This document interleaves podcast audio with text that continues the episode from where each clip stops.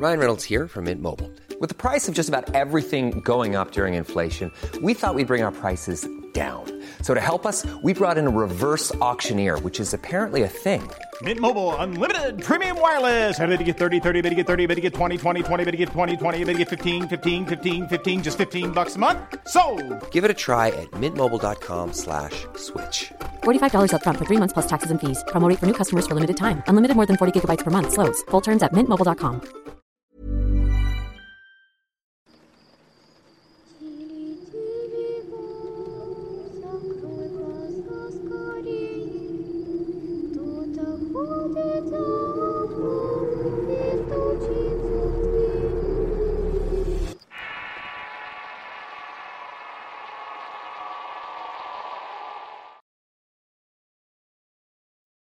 Madres de Agua.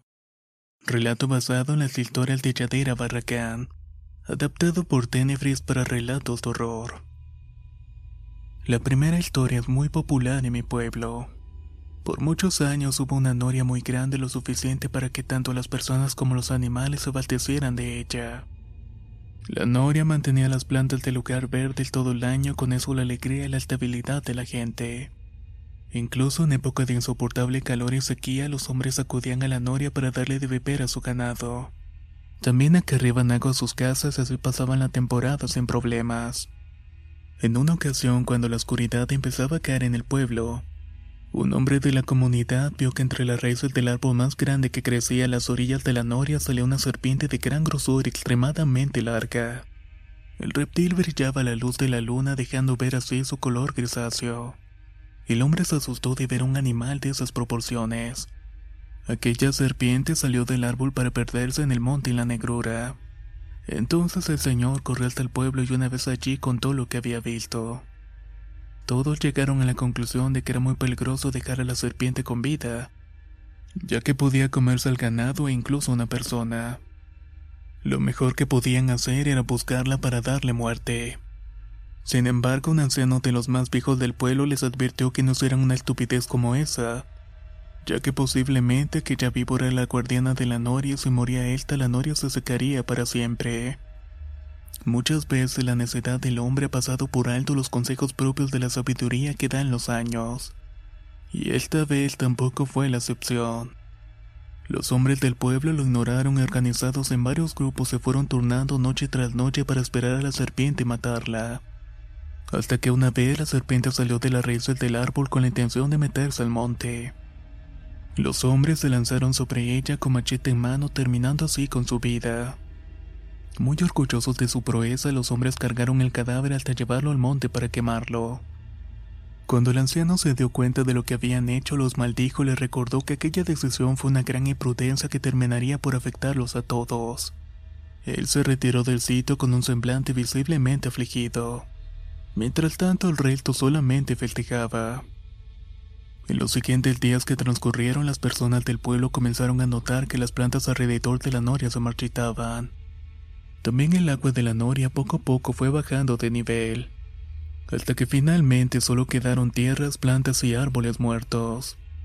Los del pueblo intentaron cavar para que volviera a fluir el agua, pero solamente sacaron tierra polvosa.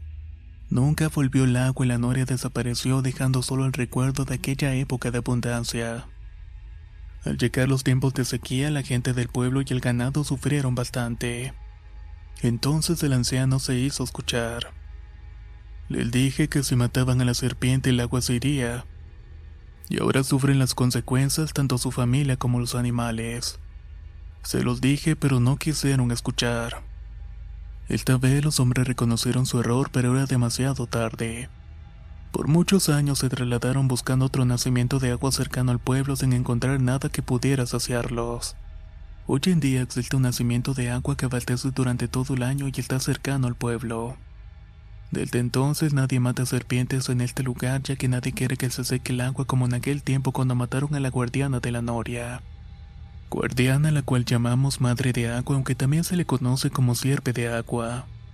La segunda historia ocurrió en la localidad donde vivo con mi esposo actualmente. En este sitio una vieja hacienda fue convertida en balneario. El antiguo dueño de la construcción la edificó para tener albercas con cocodrilos y varios peces exóticos. Esto fue posible porque la hacienda se construyó muy cerca de un nacimiento de agua. Con los años el hombre fue echado de la localidad ya que su consumo de líquido vital dejaba a los demás y mucho para sus necesidades. Ese nacimiento de agua abastecía a todo el municipio en general, y por sus gustos de este tipo se podían pasar días en completa abstinencia.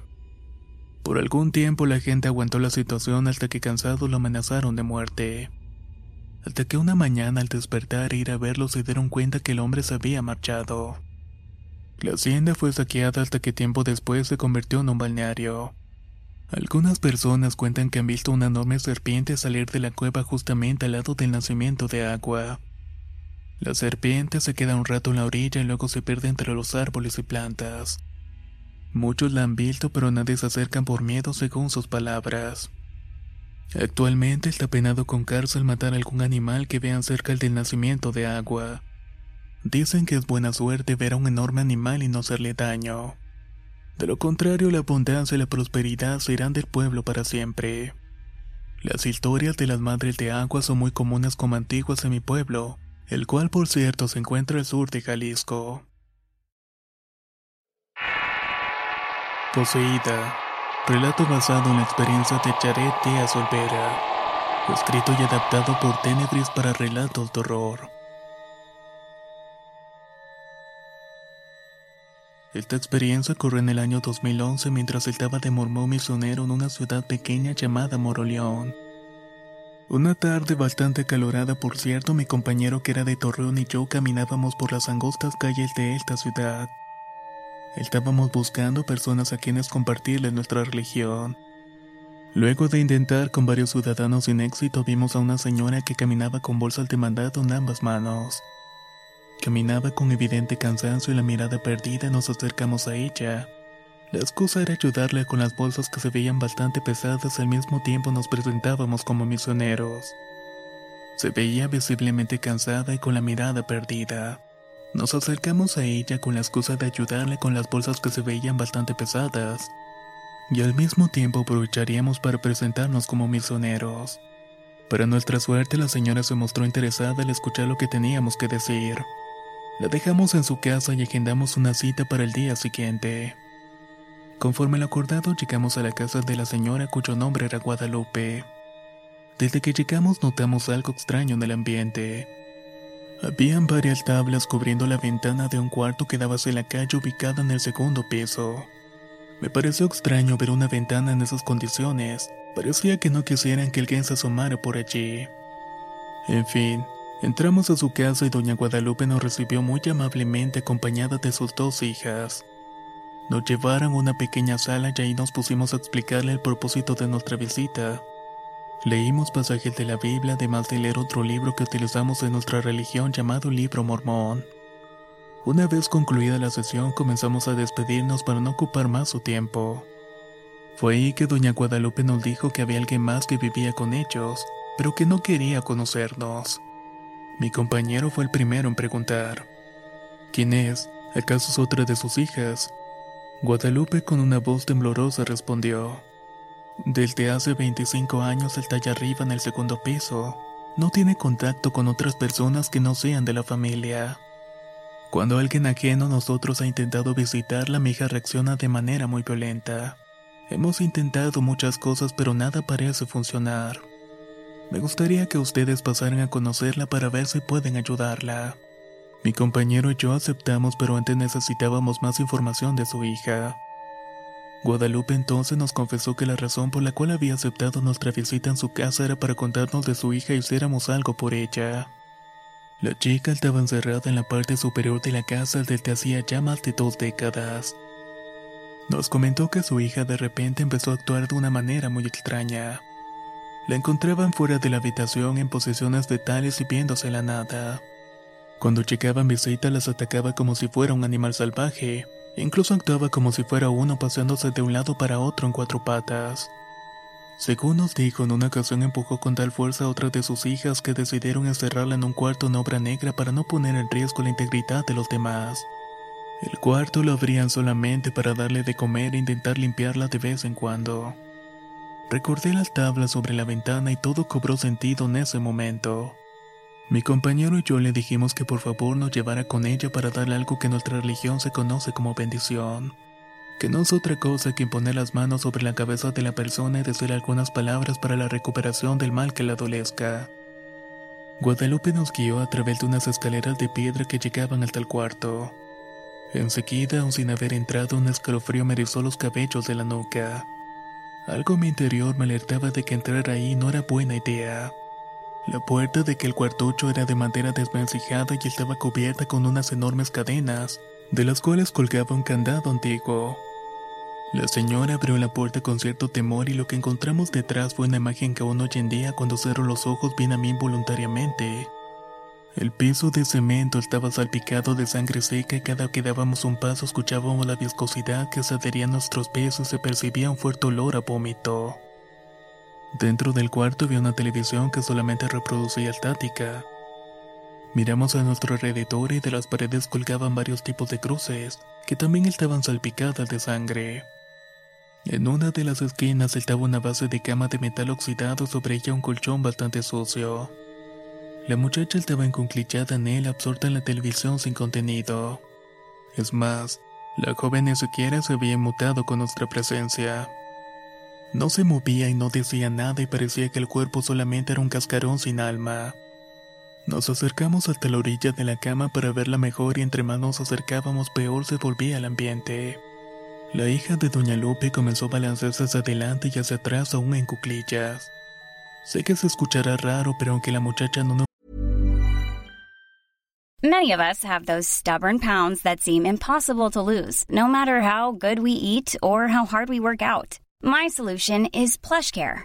PlushCare is a leading telehealth provider with doctors who are there for you day and night to partner with you in your weight loss journey. They can prescribe FDA-approved weight loss medications like Wagovi and Zepbound for those who qualify. Plus, they accept most insurance plans. To get started, visit plushcare.com slash weight loss. That's plushcare.com slash weight loss. Spring is my favorite time to start a new workout routine. With the weather warming up, it feels easier to get into the rhythm of things. Whether you have 20 minutes or an hour for a Pilates class or outdoor guided walk, Peloton has everything you need to help you get going. Get a head start on summer and try Peloton risk-free with Peloton Rentals at onepeloton.com slash bike slash rentals.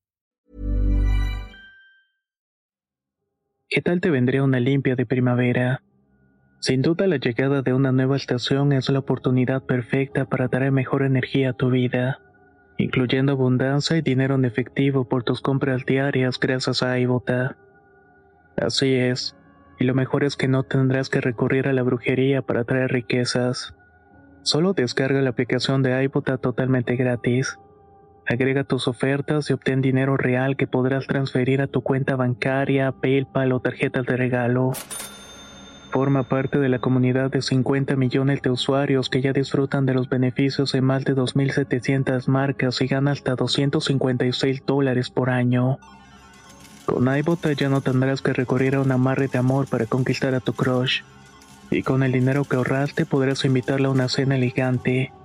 O al fin comprar ese viaje con el que siempre soñaste. Y si eso no es suficiente para convencerte, en este momento iBota está ofreciendo a nuestro público 5 dólares. Solo por probar iBota usando el código ROR cuando te registras. Solo tienes que ir al App Store o Google Play Store y descargar la aplicación iBota gratis. Para comenzar a ganar dinero en efectivo y usar el código ROR. Eso es iBota en Google Play o App Store. Y usa el código ROR. Atrae abundancia a tu vida con iBota y corre a descargar la aplicación.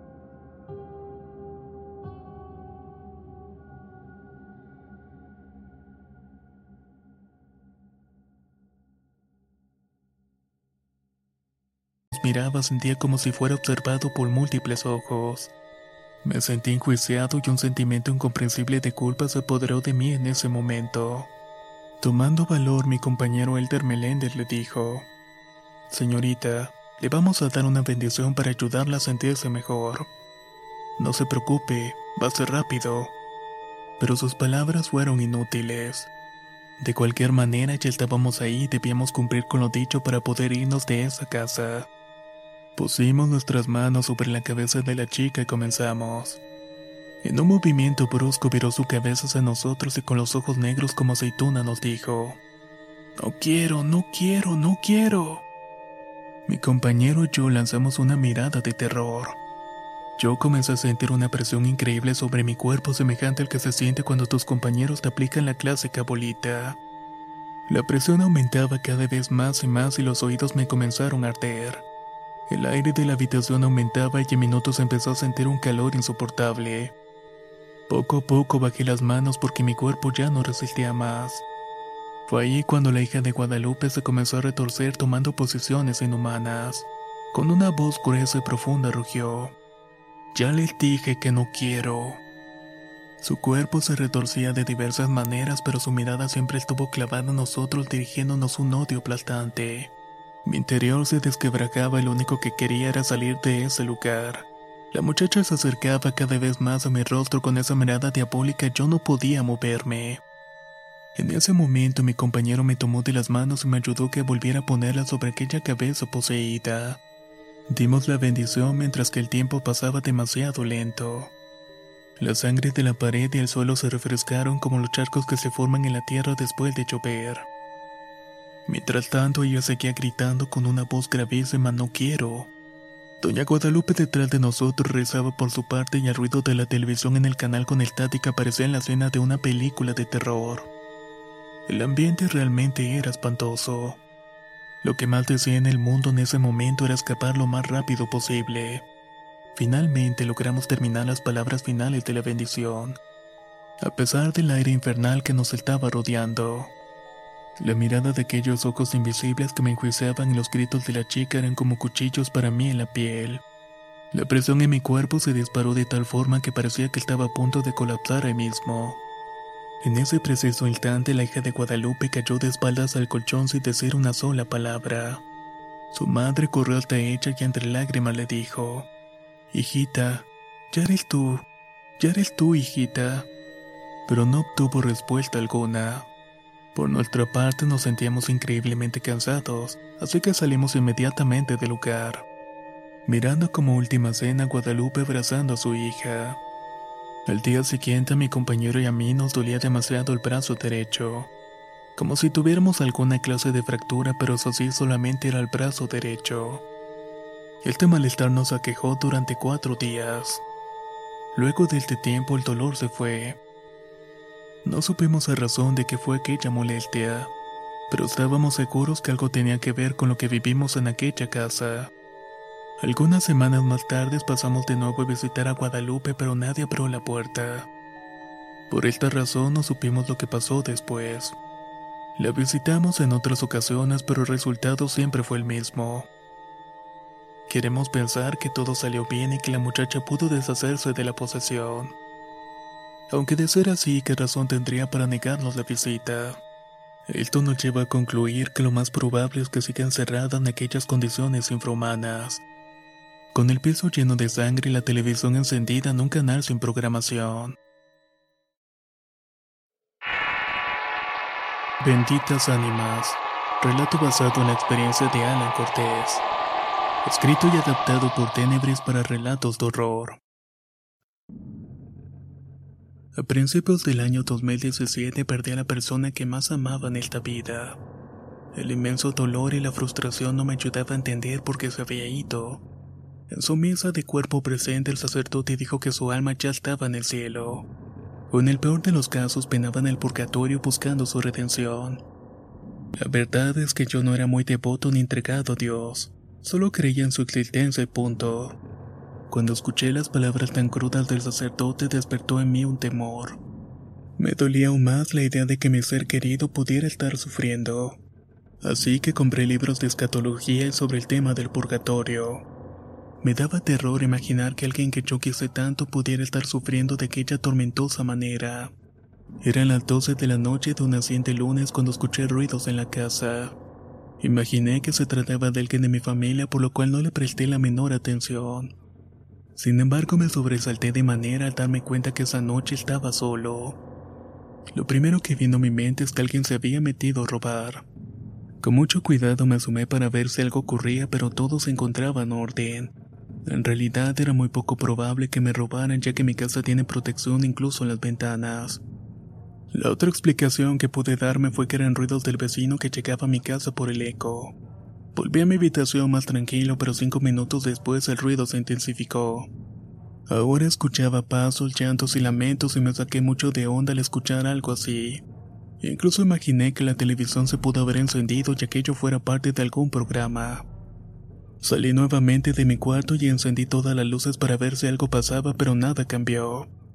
Cuando entré a mi habitación y vi la foto de mi fallecido, no pude evitar hacerme un mar de llanto. Le pedí a Dios misericordia para su alma y que si en realidad existía un lugar llamado el purgatorio que no estuviera allí. Y que por favor él acompañara en todo momento. Después de llorar por un buen rato, encendí un cigarrillo que me ayudara a tranquilizarme un poco. Abrí la ventana para que saliera el humo y cuando vi hacia la puerta noté que estaba entreabierta, y eso me descolocó por completo. Escuché claramente que la tocaban como solicitando entrar y acto seguidos apareció frente a mí una persona. Mi cuerpo se quedó congelado de la impresión. Frente a mí estaba un ser de pie llorando y lamentándose. Y digo llorando porque aunque no le vi el rostro podía escuchar claramente su respiración agitada y sus quejidos. No sé bien la razón, pero la idea de que estaba ahí para pedir ayuda llegó a mi entendimiento como un rayo en ese momento.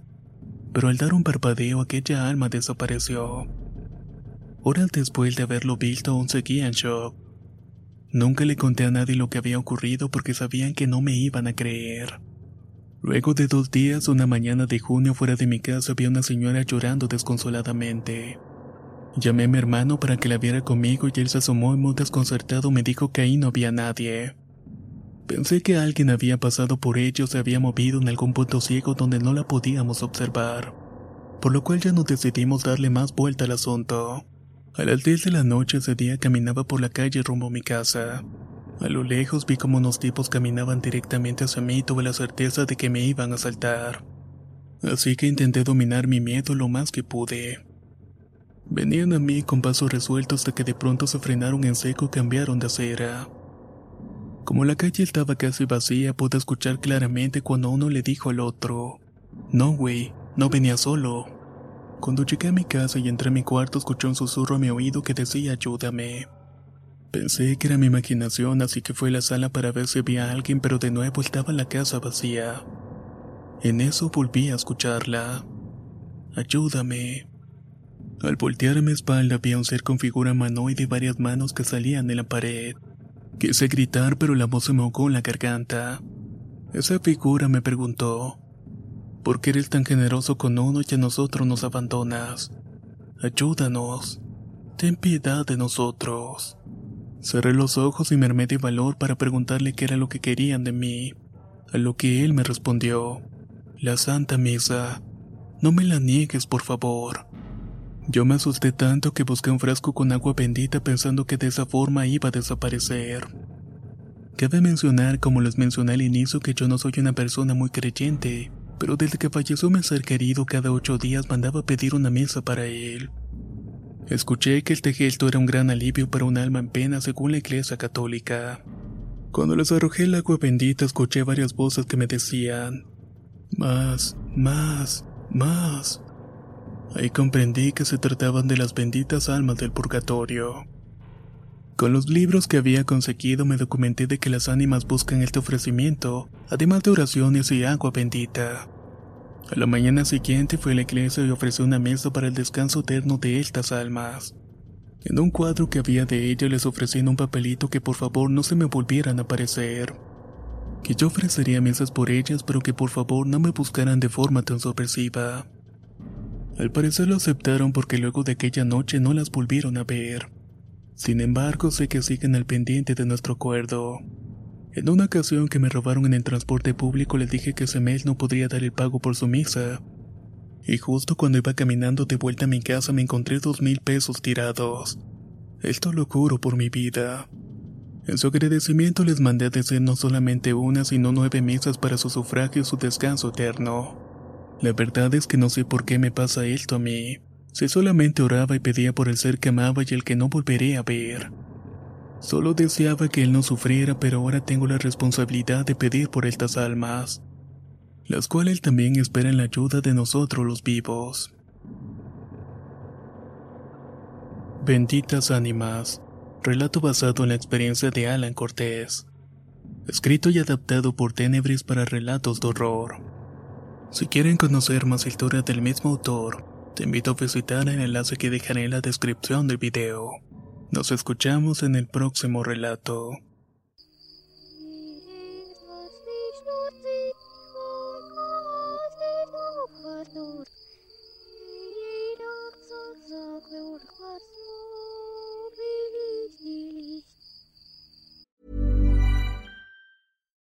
Would you like to look five years younger? In a clinical study, people that had volume added with Juvederm Voluma XC in the cheeks perceived themselves as looking five years younger at six months after treatment. Look younger, feel like you. Add volume for lift and contour in the cheeks with Juvederm Voluma XC. Reverse signs of aging by adding volume to smooth laugh lines with Juvederm Volure XC. For important safety information and to find a licensed specialist, visit juvederm.com. That's J U V E D E R M.com. Not for people with severe allergic reactions, allergies to lidocaine, or the proteins used in Juvederm. Common side effects include injection site redness, swelling, pain, tenderness, firmness, lumps, bumps, bruising, discoloration, or itching. There's a risk of unintentional injection into a blood vessel, which can cause vision abnormalities, blindness, stroke, temporary scabs, or scarring. Talk to a licensed specialist to find out if it's right for you.